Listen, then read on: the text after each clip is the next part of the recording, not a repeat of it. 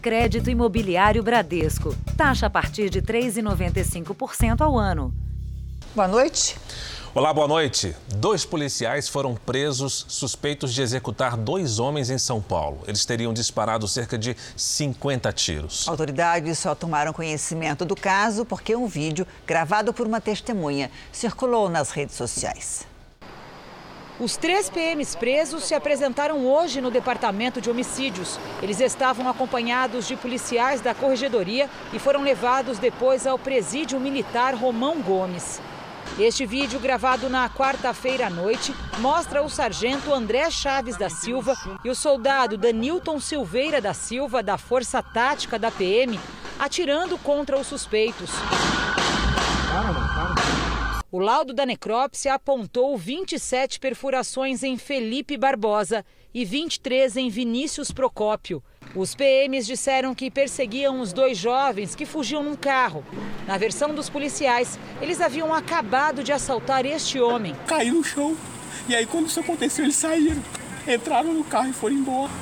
Os PMs contaram ainda que o veículo dos suspeitos perdeu o controle da direção e bateu num poste. E que depois de fazerem uma varredura no carro, eles abriram a porta do motorista e um dos homens tentou sacar uma arma. Nesse momento, os policiais efetuaram os disparos.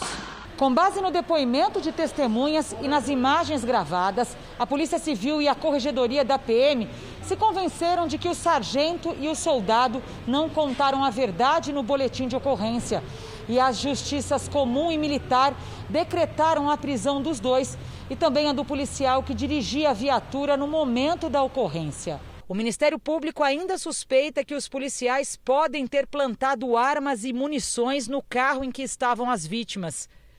O ouvidor da polícia analisou as imagens e não descarta a hipótese de execução. Não pode é, fazer justiçamento. Justiçamento. Caberia aos policiais é, criarem uma situação para deter né, os bandidos, supostos bandidos, conduzirem até a delegacia, para a autoridade policial e eles sofrerem as sanções pelos crimes que eventualmente cometeram. Essa é a boa ação policial. A defesa do policial Danilton Silveira da Silva disse que não há elementos para a prisão. Segundo a defesa do sargento André Chagas da Silva, os militares não mentiram. De acordo com informações preliminares, os suspeitos mortos receberam cada um sete tiros e não 23 e 27. Os advogados vão pedir para que os policiais respondam em liberdade. Veja agora outros destaques do dia. Farmacêutica Janssen atrasa o envio de 3 milhões de doses da vacina que chegariam amanhã ao Brasil. Supremo Tribunal Federal suspende a quebra de sigilo de dois servidores do Ministério da Saúde. Prefeito do Rio anuncia carnaval fora de época em plena pandemia. Na série especial, como a Covid-19 piorou o drama da fome nas regiões mais pobres do país.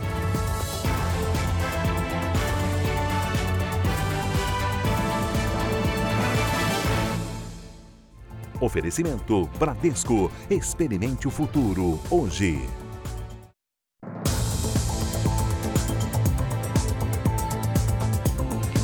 Um caderno com anotações foi encontrado com o miliciano Wellington da Silva Braga, o Eco, morto no Rio neste fim de semana.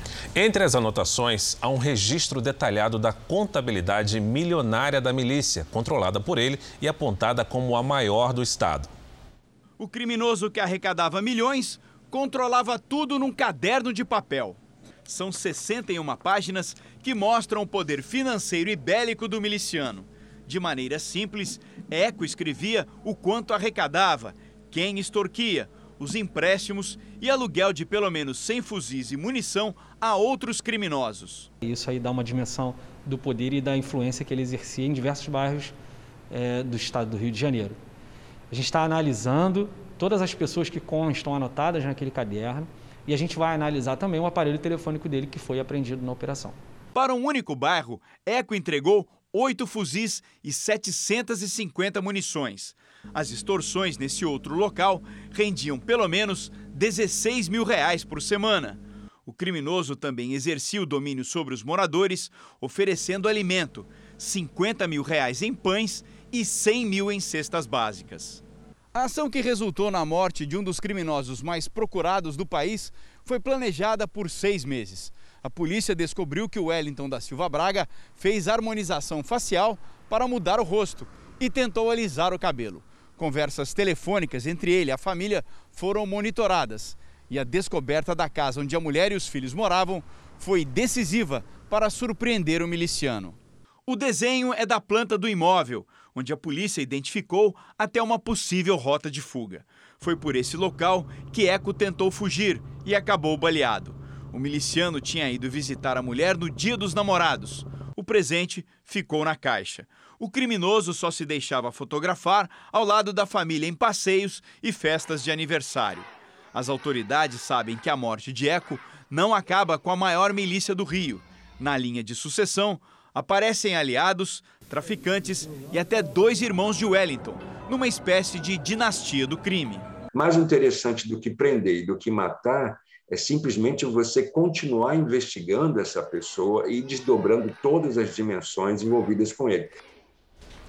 Na Bahia, um carro invadiu um bar e deixou vários feridos. Segundo testemunhas, uma cliente que tinha acabado de sair perdeu o controle da direção enquanto dava marcha a ré. O bar estava cheio quando um carro branco em marcha ré invade a calçada e atinge várias pessoas. Parte do teto cai sobre os clientes, que tentam fugir em pânico. O acidente foi nesse bar em Feira de Santana, a cerca de 100 quilômetros de Salvador. Segundo testemunhas, a mulher que estava ao volante tinha deixado o local minutos antes de tudo acontecer. Ela teria fugido a pé logo depois do acidente. Quando eu olhei para o lado, tá um carro passando em cima, inacreditável. Aí, meu momento, a reação foi ver se tinha alguém debaixo do carro. Entre as várias pessoas feridas, este casal, que chegou a ser hospitalizado. Ainda cheios de escoriações, hoje eles conseguiram vir à delegacia prestar queixa. Foi um susto muito grande, onde a gente estava comemorando, mas graças a Deus a gente está vivo, que quem vê uma, uma cena daquela, um vídeo daquele, não imagina que ninguém saiu vivo dali. A delegada que investiga o caso diz que a motorista já foi identificada e intimada. A polícia trabalha com três hipóteses: acidente, embriaguez ou intenção de atingir alguém que estivesse no local. Ela pode vir a responder por uma lesão corporal culposa de trânsito ou também se ela agiu de forma premeditada, né, se investiu contra alguém sentado no bar, ela age com tentativa de homicídio. Uma prática comum entre ladrões de carro é jogar pedras em automóveis que passam por rodovias. Aí o motorista para para ver o que aconteceu e é assaltado. No Rio Grande do Sul, uma mulher foi morta ao ter o carro atingido. Uma pedra de mais de 2 quilos atingiu o carro de Monique Fernandes Krischke, de 45 anos. Ela passava por um viaduto na BR-290 em Porto Alegre. Monique estava no banco do carona, chegou a ser levada ao hospital, mas não resistiu ao ferimento. Eles estavam indo jantar e aí em seguidinho ele já viu o estouro e aí ele olhou para o lado e viu que a cabeça dela estava caída já. O marido de Monique dirigia o carro e não ficou ferido. Na mesma noite, um outro casal também teve o veículo apedrejado quando passava pelo local. Foi um, um, barulho assim bem alto e no momento eu até achei que a gente tivesse atropelado algum cachorro, alguma coisa nesse sentido. Tá o horário muito próximo, história muito parecida. De acordo com a Polícia Rodoviária Federal, os ataques acontecem para forçar os motoristas que passam pelas rodovias a parar no acostamento. Com isso, se tornam vítimas fáceis para um assalto. Enquanto um criminoso joga a pedra aqui de cima, lá embaixo, comparsas abordam a vítima. Em média, dois ataques como esses acontecem por semana na região metropolitana de Porto Alegre. Neste vídeo, um outro motorista que também teve o carro atingido por uma pedra conseguiu escapar. Me deram essa pedrada aqui no vidro, tô cheio de cacos de vidro. Não sei se não tem um pneu meu que está vazando. A Polícia Rodoviária Federal está reforçando a fiscalização nos trechos onde essas ocorrências acontecem. Quem for alvo de uma ação desse tipo, tentar, dentro do possível, não parar, seguir o veículo até um posto de combustível, um local, um posto policial, um local com segurança, para aí, aí sim comunicar à polícia. Pare com segurança. O prefeito do Rio surpreendeu especialistas em saúde ao anunciar um carnaval fora de época em plena pandemia. O evento seria na ilha de Paquetá, onde a população supostamente vai estar imunizada em setembro. Eduardo Paes não diz como será feito o controle de entrada à ilha. A notícia foi dada em uma rede social. Se tudo der certo, já temos o primeiro evento teste marcado. O prefeito se refere à possibilidade de um carnaval fora de época em Paquetá, no mês de setembro. A ilha fica na Baía de Guanabara, tem aproximadamente 4.500 moradores e só se tem acesso a ela de barco. A justificativa do prefeito é que até lá todos os moradores da ilha estariam vacinados com a primeira e segunda doses e cumprido o prazo de 14 dias para adquirir anticorpos. Para isso acontecer, toda a população de Paquetá teria que receber a primeira dose até a próxima quarta-feira, caso a festa aconteça no último dia de setembro. O plano de vacinação em massa é uma iniciativa conjunta da Secretaria Municipal de Saúde do Rio e da Fiocruz. Os moradores de Paquetá reagiram ao plano do prefeito. Nós esperamos que o prefeito se desculpe com a população de Paquetá e que essa fala infeliz não tire a, a adesão dos moradores para essa pesquisa científica. O prefeito diz que a festa seria restrita a quem mora na ilha, mas não explicou como seria o controle de acesso. Acho que não é momento, até porque o prefeito imagina que todo mundo da ilha vai estar imunizado e que o carnaval vai ser só entre aquelas pessoas, quando a gente sabe que provavelmente se você anunciar um carnaval, vai muita gente que ainda não foi imunizada para lá. Especialistas também lembram que a eficácia das vacinas varia de acordo com a faixa etária. E lembram que o Brasil ainda não está pronto para eventos testes com grandes aglomerações. É que a imunização nos brasileiros ainda é baixa e isso favorece a propagação de novas cepas. Se nós não controlamos a transmissão, esse teste tem uma grande chance de falhar. Só que nesse caso, falhar é o quê? Levar as pessoas a adoecerem e eventualmente morrerem. A Fiocruz não se pronunciou sobre o assunto. Procurado, o prefeito encaminhou o pedido da nossa reportagem à Secretaria Municipal de Saúde. Em nota, disse que as informações estão restritas à postagem feita pelo prefeito e que mais dados serão divulgados no momento oportuno. Um estudo coordenado pela Secretaria Municipal da Saúde de São Paulo concluiu que a variante indiana do coronavírus não circula pela cidade. Apesar disso, mais de 90% das infecções foram provocadas pela variante P1 que surgiu no Amazonas. O Jornal da Record traz os números de hoje da pandemia. Segundo o Ministério da Saúde, o país tem 17 milhões 452 mil casos de Covid-19. São mais de 488 mil mortos. Foram 827 registros de mortes nas últimas 24 horas. Entre ontem e hoje, mais de 59 mil pessoas se recuperaram. No total, já são 15 milhões 854 mil pacientes curados e mais de 1 milhão e 110 mil seguem em acompanhamento. No Japão, dois americanos admitiram que ajudaram o ex-executivo da Nissan e da Renault, Carlos Ghosn, a fugir para o Líbano em 2019. Eles podem pegar até três anos de prisão.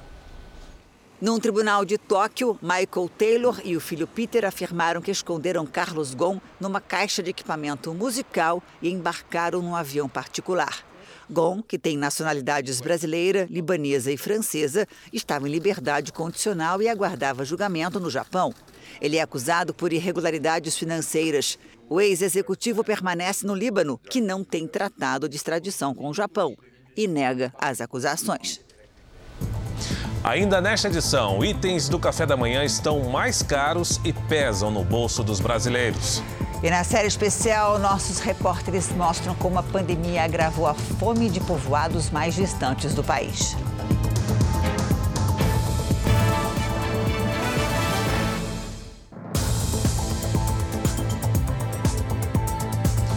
Ministro do Supremo Tribunal Federal, Luiz Roberto Barroso, suspendeu a quebra de sigilo de dois servidores do Ministério da Saúde. O pedido havia sido feito pela CPI da pandemia. Na decisão, o ministro argumentou que não identifica a indicação de situações concretas que justifiquem suspeitas de atos ilícitos cometidos por eles. Mas, por decisões tomadas pelo Supremo no fim de semana, a CPI continua autorizada a quebrar os sigilos dos ex-ministros da Saúde, Eduardo Pazuello, Ernesto Araújo, das Relações Exteriores, da coordenadora do Programa Nacional de Imunização, Franciele Francinato, e da secretária de Gestão do Trabalho do Ministério da Saúde, Mayra Pinheiro. A secretária entrou hoje mais uma vez no Supremo pedindo que seja reconsiderada a decisão e, caso não seja, que o pedido seja levado a plenário. Hoje, o relator da CPI, Renan Calheiros, voltou a dizer que algumas testemunhas vão passar a investigadas. Amanhã, a comissão ouve o ex-secretário de Saúde do Amazonas, Marcelo Campelo. Os senadores querem se aprofundar na investigação da data exata em que o ex-ministro Eduardo Pazuello tomou conhecimento sobre a falta de oxigênio nos hospitais do estado. Um documento do Ministério da Saúde afirma que a pasta foi notificada sobre a crise em 8 de janeiro. Mas Pazuello disse à comissão que só soube do problema no dia 10. Também estão previstos para essa semana os depoimentos do ex-governador do Rio de Janeiro, Wilson Witzel, de Alexandre Figueiredo, servidor do TCU, que teria elaborado um estudo para questionar a quantidade de mortes pela Covid, e do empresário Carlos Wizard, que faria parte do chamado Gabinete Paralelo da Saúde. Há pouco, o ministro Ricardo Lewandowski, do Supremo, decidiu manter a quebra do sigilo telefônico determinado pela CPI do anestesista Luciano Azevedo, que também faria parte do Gabinete Paralelo da Saúde. O rendimento real da caderneta de poupança é o pior em 30 anos. Mesmo assim, o investimento ainda é o preferido de muitos brasileiros. Boa noite, Patrícia Lages. Por que isso se o rendimento é tão baixo? Pois é, Janine. Boa noite para você e boa noite para você de casa. Um dos motivos é o desconhecimento de outras opções. O rendimento da poupança nos últimos 12 meses, já descontada a inflação, foi negativo, menos 6%. Significa que a inflação foi maior do que os rendimentos. Então, quem deixou o dinheiro lá compra menos hoje do que compraria um ano atrás. A poupança rende sempre 70% da taxa Selic. Portanto, um investimento que renda acima disso e seja isento de imposto de renda já vai ser uma opção melhor, como as LCIs e as LCAs, que são as letras de crédito imobiliário e do agronegócio. Mas às vezes um CDB que não é isento de imposto de renda pode compensar mais tudo vai depender da movimentação do mercado, do valor e do prazo do investimento. Então, como diz o ditado, o melhor é não colocar todos os ovos na mesma cesta, né? Diversificar. Exatamente, Janine. Olha, e falando em ovos, dá até para a gente comparar com as compras de supermercado. Você não precisa ir sempre ao mesmo supermercado e nem comprar os mesmos produtos. Você vai ao que estiver oferecendo as melhores ofertas naquele momento e chegando lá ainda compara os produtos similares para economizar mais dinheiro.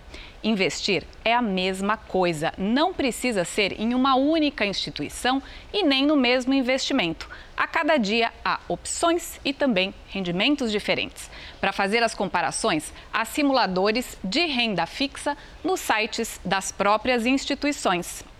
E você também encontra informações simplificadas no r7.com/economize. Acesse lá, Janine. Ler a respeito, né? Informação. É tudo. Obrigada, viu, Patrícia? Tomou posse hoje o novo governo de Israel. O nacionalista Naftali Bennett, de 49 anos, é o primeiro-ministro do país. Depois de 12 anos no poder, Benjamin Netanyahu passou o cargo durante uma reunião fechada que durou cerca de 30 minutos. Ao lado do novo gabinete, Bennett posou para a tradicional foto de posse na residência do presidente israelense. Nas ruas, a população ainda está dividida sobre o governo de coalizão, que é o mais diversificado a já assumir o poder no país.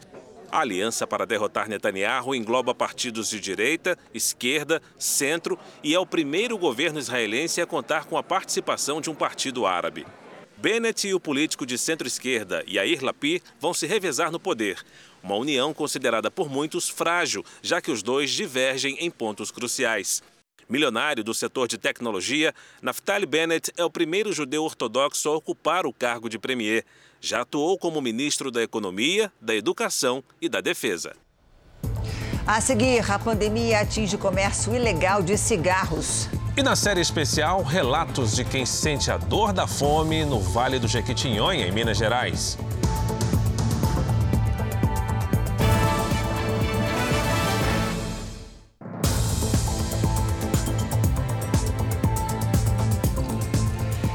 Sonegação de impostos no contrabando de cigarros chega a 10 bilhões de reais por ano. Mas pela primeira vez, a pandemia também provocou prejuízo nesse comércio ilegal. É a primeira vez em seis anos que o mercado ilegal de cigarros apresenta queda. Em 2020, ele representou 49% do mercado brasileiro, 8% a menos que em 2019. Algumas das causas são o aumento do preço do cigarro ilegal, e o de empresas brasileiras que vendem abaixo do preço mínimo. São vários os motivos que justificam a queda na venda de cigarros ilegais no Brasil. Mas a pandemia também está ligada a isso. Como, por exemplo, o isolamento social, tanto lá no Paraguai como aqui no Brasil, o fechamento temporário das fronteiras entre os dois países, o encerramento provisório das fábricas de cigarro no Paraguai, mas principalmente o maior número de apreensões. Houve uma circunstância criada pela pandemia, mas que agora, com a volta ao normal, nós temos que fortalecer ainda mais as nossas medidas de repressão ao crime. A Receita Federal recolheu 4 bilhões e meio de cigarros em 2020. Isso é quase 66% do total das apreensões. Só nas estradas do estado de São Paulo, a Receita Federal apreende milhares de cigarros falsificados todas as semanas. As cargas ilegais vêm para esse depósito no centro da capital paulista, antes de serem incinerados. Nós temos atuação em rodovias, que com inteligência são focados aí nos veículos que fazem o transporte, tá? e tem um processo aqui de distribuição dentro da cidade, em pequenos veículos e em alguns estabelecimentos que efetuam o comércio ilegal de cigarro. Para se ter uma ideia, entre as 10 marcas de cigarro mais consumidas no Brasil, quatro são irregulares. Com o contrabando, são sonegados 10 bilhões de impostos, o suficiente para criar 58 mil leitos de Covid-19 ou construir 18 mil unidades básicas de saúde. Em Goiás, uma força-tarefa policial tenta encontrar um único homem. Em cinco dias, ele cometeu uma sequência de crimes violentos, a começar pela chacina de uma família inteira. Mais de 200 policiais do Distrito Federal e de Goiás estão espalhados em barreiras e propriedades rurais na região de Cocalzinho de Goiás, a 130 quilômetros de Goiânia. A força-tarefa conta com helicópteros, drones, cães farejadores e a cavalaria da PM. O esforço é para capturar Lázaro Barbosa de Souza, de 33 anos. Na última quarta-feira, em uma suposta tentativa de roubo, Lázaro invadiu uma chácara em Ceilândia, no Distrito Federal onde matou quatro pessoas da mesma família. No dia seguinte, invadiu outra chácara a três quilômetros do local da chacina. A proprietária e o caseiro ficaram sob a mira do criminoso, que fugiu levando dinheiro, celulares e uma jaqueta. Na sexta-feira, Lázaro roubou um carro e fugiu rumo a Cocalzinho de Goiás. Ao chegar na região, queimou o veículo.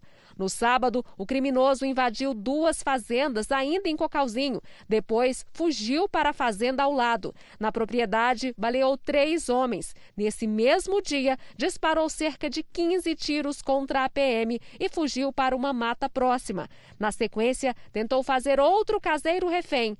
Como não conseguiu, Lázaro colocou fogo na fazenda. Proprietários rurais foram orientados a deixar as residências até que o criminoso seja preso. A polícia atribui a dificuldade de encontrar o homem porque ele é nascido e criado na região e conhece técnicas de sobrevivência em matas.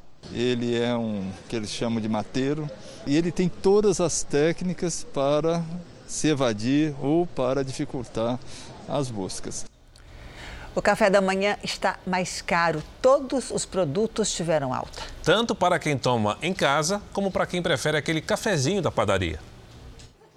O dia de Felipe só começa depois de um café ou dois na padaria.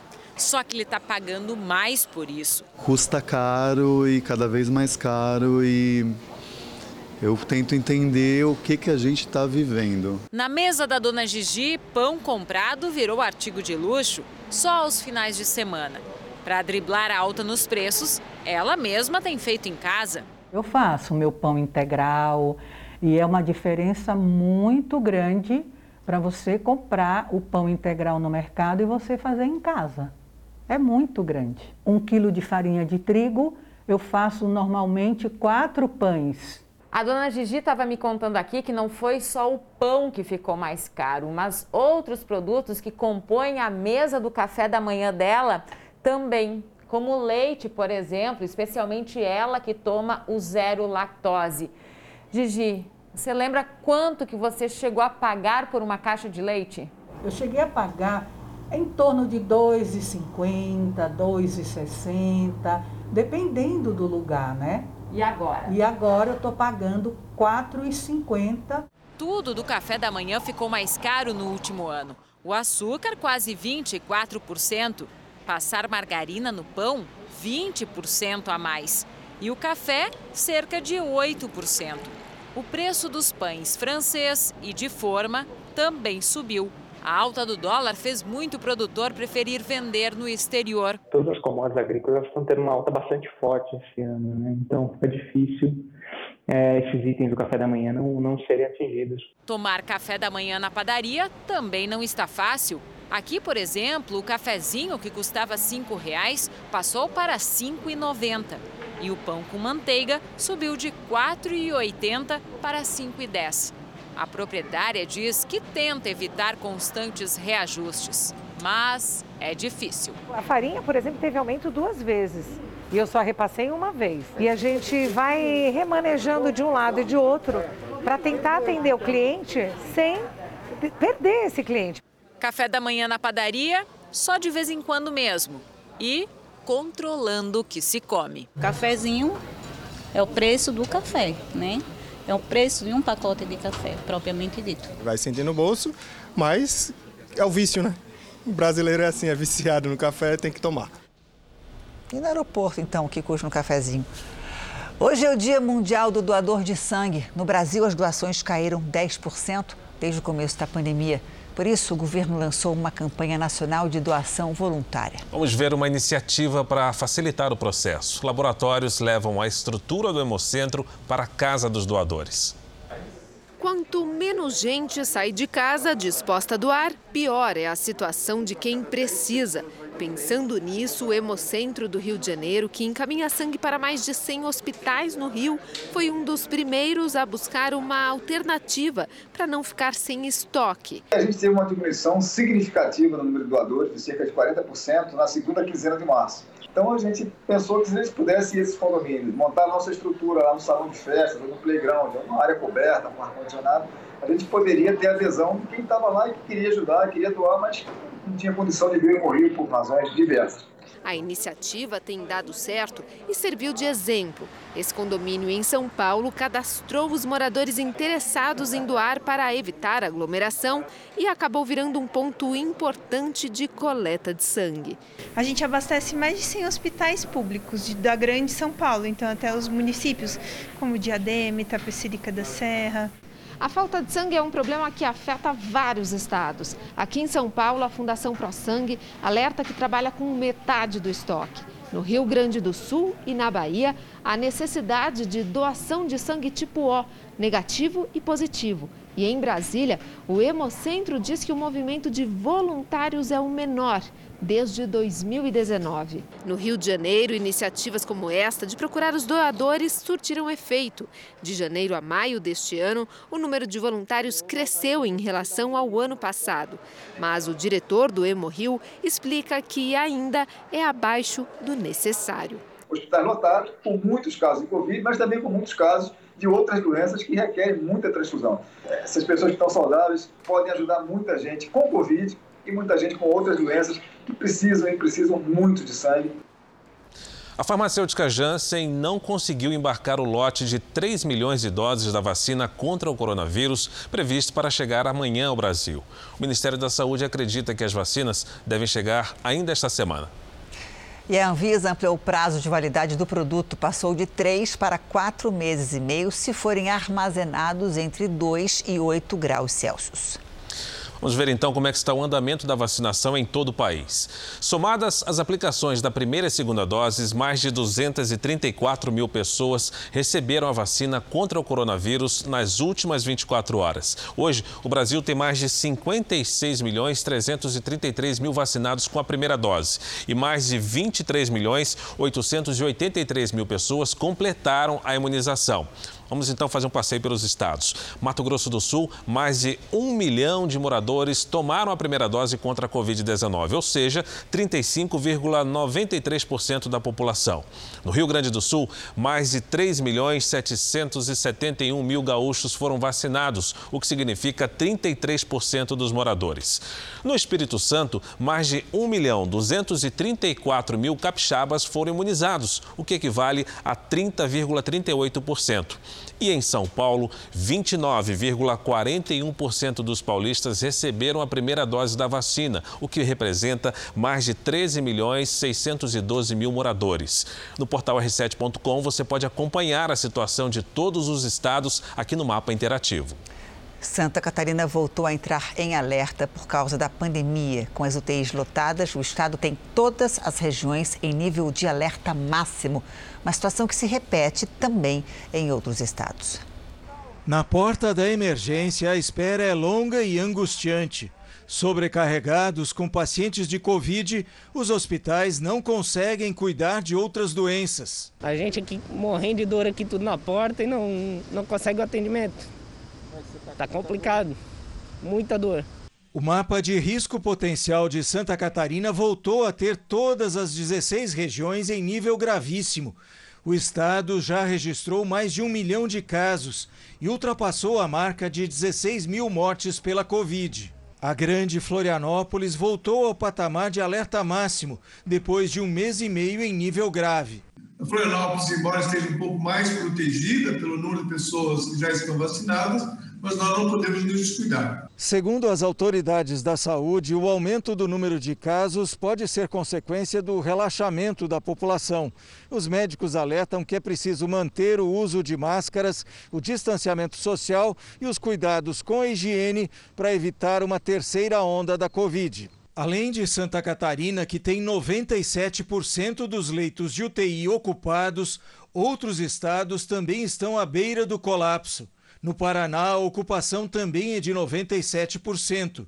Em Tocantins, 94%. No Mato Grosso, 92%. Em Sergipe, 97%. Brasília, 90%. E no Mato Grosso do Sul, já ultrapassa a capacidade, chega a 109% presidente Bolsonaro e o ministro da Saúde, Marcelo Queiroga, conversaram hoje com executivos da farmacêutica Pfizer. De Brasília, quem tem as informações ao vivo é o Yuri Ascar. Yuri, boa noite. Boa noite, Fara. Boa noite a todos. O ministro da Saúde disse que ainda não há nada decidido, mas que já começaram as conversas para incluir a vacina da Pfizer no Programa Nacional de Imunização do ano que vem. Segundo Queiroga, todas as vacinas com registro definitivo na Anvisa podem ser incluídas no calendário de 2022. Já em relação à Copa América, o Ministério da Saúde confirmou que 10 trabalhadores do hotel onde a seleção da Venezuela esteve hospedada aqui em Brasília foram diagnosticados diagnosticados com a Covid e estão isolados. Queiroga ressaltou que o resultado não quer dizer que os venezuelanos transmitiram a doença. O Ministério informou que ontem foram notificados 41 casos de Covid-19 entre jogadores e membros das delegações da Copa América. Janine, Fara. Obrigado, Yuri. Numa entrevista exclusiva a uma TV americana, um ex-secretário de Estado do país disse acreditar que o coronavírus tenha escapado do laboratório de Wuhan. Mike Pompeo era um dos principais auxiliares do ex-presidente Donald Trump. Ele ainda afirmou que a administração estava perto de descobrir como surgiu a pandemia e que o governo tinha fortes evidências sobre a origem do vírus. A semana começou com tempo firme na maior parte do Brasil. Apenas no extremo norte houve temporais e, por causa da estiagem, a vazão de água nas cataratas do Iguaçu está quatro vezes menor que o normal. Oi, Mariana Bispo, boa noite para você. Boa noite, Janine, para você também, Fara, e a todo mundo que está acompanhando. Essa é a menor vazão do ano. A falta de chuva, olha como a gente vai ver aqui na tela, mudou completamente a paisagem das cataratas. O volume de água não chega a 400 metros cúbicos por segundo, enquanto o índice considerado normal é superior a 1 milhão e meio por segundo. Desde março, esse número não é alcançado, Janine pena, né? Não fica tão bonito. Tem previsão de chuva nos próximos dias? Infelizmente, tem, mas são pancadas isoladas, o que não é suficiente para resolver a situação do rio Iguaçu. Amanhã uma frente fria até avança, viu, pelo sul do país, mas não tem força para provocar chuvas fortes. Ela passa bem afastada do oceano. Mas os ventos mudam de direção. Por isso, esfria de novo no sul, em parte do sudeste e também no centro-oeste do país. No sul de Minas, por exemplo, mínima de 3 graus, com chance para geada amanhã. Chuva volumosa mesmo só lá no norte do Brasil. Tem alerta para temporais em Roraima e também no norte do Amazonas. No litoral do Nordeste, pancadas de chuva isoladas. E nas áreas claras aqui do mapa, aí sim, tempo firme. Máxima de 16 em Porto Alegre, 26 em Belo Horizonte e também em Brasília, 34 graus em Teresina e 31 em Porto Velho. Amanhã em São Paulo e no Rio de Janeiro, temperaturas amenas, máximas de 22 e 27 graus. Fara. O nosso pedido, nosso tempo delivery de hoje, Mariana, começa com um pedido detalhado para Brasília. Esse pedido vem aí do Roberto. Sol com pancadas de chuva amanhã, aí em Brasília, Roberto, máxima de 26 graus. O Renner quer saber como é que fica o tempo em Itacoatiara, no Amazonas. Tem pancadas de chuva por aí também na sua cidade, Renner, com máxima de 32 graus. E você já sabe que também pode participar aqui do nosso Tempo Delivery com a hashtag você no JR nas redes sociais. Boa semana para vocês. Obrigada pra gente. Obrigado, Mariana. Um incêndio de grandes proporções atingiu uma fábrica de produtos químicos hoje em Illinois, nos Estados Unidos. A fumaça escura pôde ser vista de longe. Quem mora perto da fábrica precisou deixar a área. Segundo os responsáveis pela indústria, todos os funcionários foram retirados em segurança. Mas durante o trabalho para controlar o fogo, um bombeiro se feriu. As causas do incêndio estão sendo apuradas. O Brasil pode receber 5 bilhões e meio de reais por ano a partir de um imposto acordado entre as sete nações mais ricas do mundo. A taxa seria cobrada de empresas multinacionais. A proposta aceita pelos países que participaram da cúpula do G7 na Inglaterra tem como objetivo criar um sistema tributário mais justo. Segundo um levantamento do Observatório de Tributação da União Europeia, se o imposto mínimo mundial de 15% fosse adotado neste ano, o Brasil arrecadaria o equivalente a mais de 5 bilhões e meio de reais. Valor acima do que seria arrecadado na Espanha, África do Sul, Índia, no México, Chile e em Portugal. No topo da lista estariam Estados Unidos, Canadá, Alemanha, China e França. Os líderes do G7 também concordaram em taxar as empresas nos países onde elas vendem produtos e serviços, não apenas onde estão sediadas. Entre os principais alvos estão as grandes companhias de tecnologia, como Google, Facebook e Apple. O texto será apresentado no mês que vem a ministros de Finanças e aos chefes dos bancos centrais do G20, grupo composto pela União Europeia e as 19 maiores economias do mundo, incluindo o Brasil. A cúpula do G7 foi seguida pela reunião da OTAN, a aliança militar que reúne os Estados Unidos, o Canadá e os países da Europa Ocidental. Neste ano, a novidade foi o reconhecimento por eles da ameaça representada pela China, nação que, segundo a OTAN, está expandindo seu arsenal nuclear, não é transparente sobre a modernização do setor de defesa e tem cooperado militarmente com a Rússia. Hoje temos aqui o Augusto Nunes de volta ao estúdio. Ele já está completamente imunizado, tomou as duas doses da vacina contra o coronavírus. Que bom, Augusto. Boa noite para você. Boa noite, Janine. Boa noite, Fara. Boa noite a você que nos acompanha. Um levantamento recente divulgado pelo Congresso constatou que as grandes empresas de tecnologia, as chamadas Big Techs, vão muito bem no Brasil. Em conjunto, seu valor de mercado é duas vezes e meia maior que o produto interno bruto do país. Empregam pouca gente e o imposto sobre o lucro líquido é de apenas 4,4%, 76% menor que os mais de 19% pagos por empresas do mesmo porte que atuam em outros setores. Essa injustiça histórica será corrigida com o fechamento do acordo em fase de conclusão entre os integrantes do G7, que agrupa as sete maiores economias do planeta. Por unanimidade, o G7 decidiu fixar um tributo mínimo de 15% para todas as empresas multinacionais, incluindo gigantes da tecnologia como Apple, Amazon, Google, Microsoft e Facebook. O acordo garantirá ao Brasil uma arrecadação anual calculada em 5 bilhões e 600 milhões de reais. Nenhuma dessas empresas será ameaçada pela falência por causa disso, mas é um dinheiro e tanto, sobretudo para nações atormentadas por crises econômicas agravadas pela pandemia de coronavírus. Janine, Fara. Obrigada, Augusto. Até amanhã, Augusto. A pandemia trouxe mortes, tristeza, desemprego e fome ao Brasil. Para mostrar a realidade de quem não tem o que comer, o Jornal da Record embarcou numa expedição pelo interior do país. Nós passamos por regiões isoladas e grandes centros urbanos que historicamente já sofrem com a falta de comida. E o que parecia impossível de piorar, piorou. A série especial desta semana começa em Minas Gerais, no Vale do Jequitinhonha, um lugar que já foi conhecido como o Vale da Fome. Lá encontramos um retrato trágico de brasileiros, muitas vezes invisíveis para a sociedade, que lutam para não morrer de fome. Maria Sueli, se você pudesse hoje escolher algo para comer, o que, que você comeria? Ah, carne de boi, frango assado, é, um caldinho, que hoje eu mãe se lembrando de um caldinho, tomar um caldinho, nem que fosse assim de mocotó. Sim, e comer um bolinho fofo também, né? Que é muito difícil aqui, a dificuldade é muito grande. E enfim, e verduras, né? A banana, né? Que eu gosto, melancia, uma, um purezinho de batata, que é bom, né? Mas não tem, a gente não pode fazer nada, né?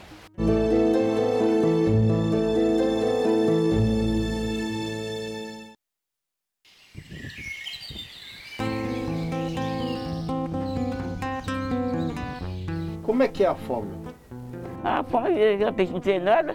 E daqui a não estão para comer, para comer, vou ter vontade de comer, de dentro de casa e não achar. Dona Vera, 57 anos, rosto cansado, abatido, retrato da fome. Ela machuca onde? No estômago. Machuca o coração também? De dor.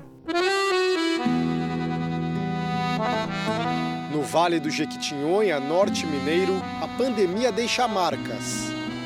A senhora tem passado mais fome do que antes? Eu, pô, meu filho, passar fome demais. Hoje eu estou na bênção de Deus. Hoje a senhora tomou o que de café da manhã?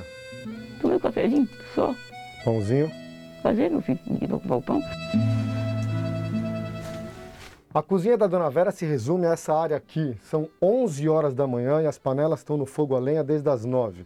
No cardápio de hoje, olha só, tem sopa de osso. Osso que ela ganhou de presente, que ela disse que foi um presente valioso, porque tem uma raspinha de carne, um pouquinho de gordura. Nessa outra panela tem apenas água que ela esquenta para tomar banho mais tarde. Parece muito pouco, mas para quem é acostumado a passar fome, ter algo para comer já é um alento.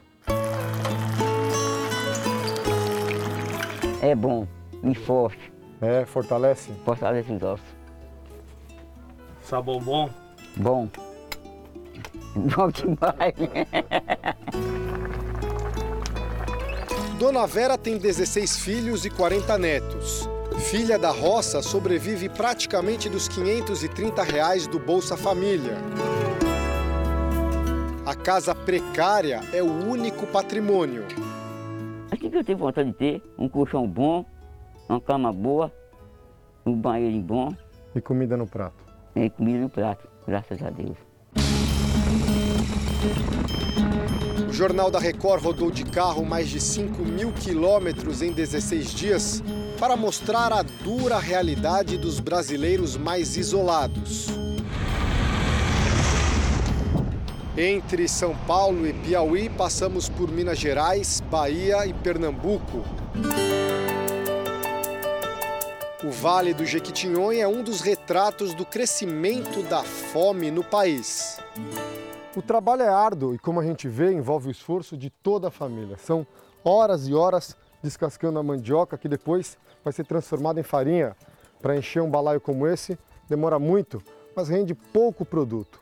O pai de família disse que até antes da pandemia conseguia faturar cerca de 500 reais por mês com a venda de farinha, mas agora ficou mais difícil chegar à cidade, as vendas caíram e quando muito ele consegue 200 reais para sustentar adultos e crianças.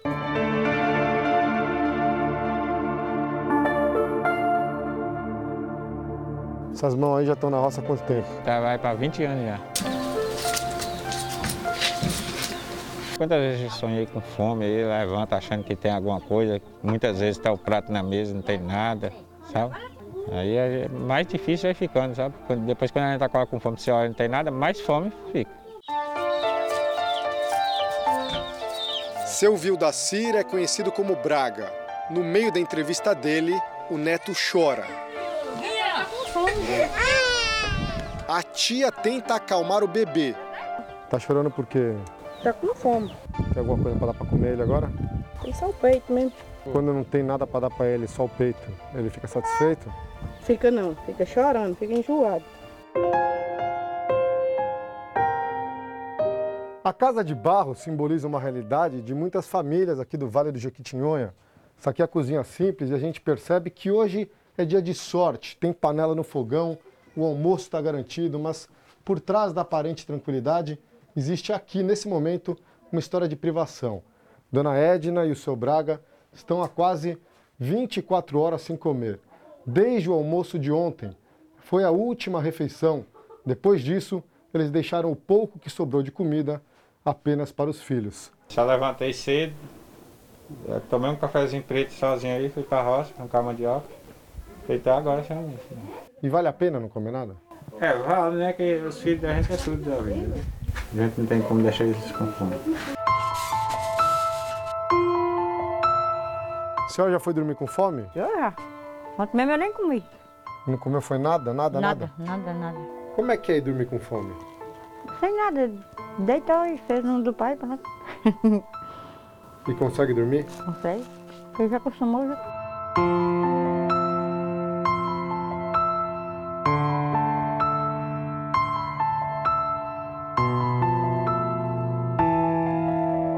Para que o Brasil volte a constar no mapa da fome das Nações Unidas, ele tem que ter um contingente de população acima de 5%, ou seja, é, basicamente nós já estaríamos com essa é, volta ao mapa da fome. Nós somos o terceiro maior exportador de alimentos do mundo, estamos os três, entre os três maiores produtores de alimentos do mundo, nós temos alimento para alimentar quase um bilhão de pessoas no planeta. Então, não é possível que nós aceitemos que tenhamos população brasileira que não tem acesso aos alimentos. Por trás da fome existem dramas familiares e sociais. Você fazer, fazer e acabar sendo só agredida, agredida por homem, é melhor a gente ficar sozinho. Quantos homens já te bateram na vida? Eu acho que de, de todos que eu arrumei, só um que não. Gabriela tem 35 anos, cria cinco filhos sozinha. Foi condenada por tráfico de drogas, deixou a prisão durante a pandemia e encontrou uma vida muito pior. Fiquei cinco anos e seis meses presa, eu saí tem seis meses. Sim. E aí tá sendo mais difícil quando eu cheguei aqui na minha casa, não tinha nenhuma cama para meus filhos deitar. Você comia melhor na cadeia? Na cadeia. Ou aqui fora? Cadeia, com certeza. Mas eu prefiro estar aqui, passando fome. Na cozinha da casa alugada falta praticamente tudo. Quando foi a última vez que você comeu carne? Eu acho que a última vez quando eu comi carne, vixe, nem sei. Hum. Acredita? Você lembra do gosto da carne? É, do gosto eu lembro. Minha boca chega até encher de água, mas. Como é que como, né?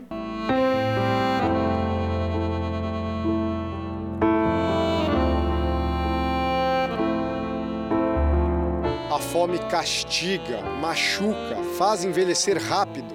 Mas quem conhece a dor da falta de ter o que comer, surpreendentemente está sempre pronto para dividir o pouco com quem sofre desse mesmo mal. Esse é todo o arroz que a senhora tem? É, o todo. E o feijão é esse aí. E se vier alguém com fome aqui pedir um pouco de feijão, a senhora dá esse aqui? Uai, nós parte no meio, né? Mas vai faltar amanhã. Mas vai faltar amanhã, mas, mas é, nós é um pode servir o outro, né? E o arroz se pedir também? Também parte no meio. E se chegar alguém com muita fome para comer na hora, a senhora divide aquela comida divide, lá? Divide a comida também, divide tudo. Fala não, nem pensar. Não.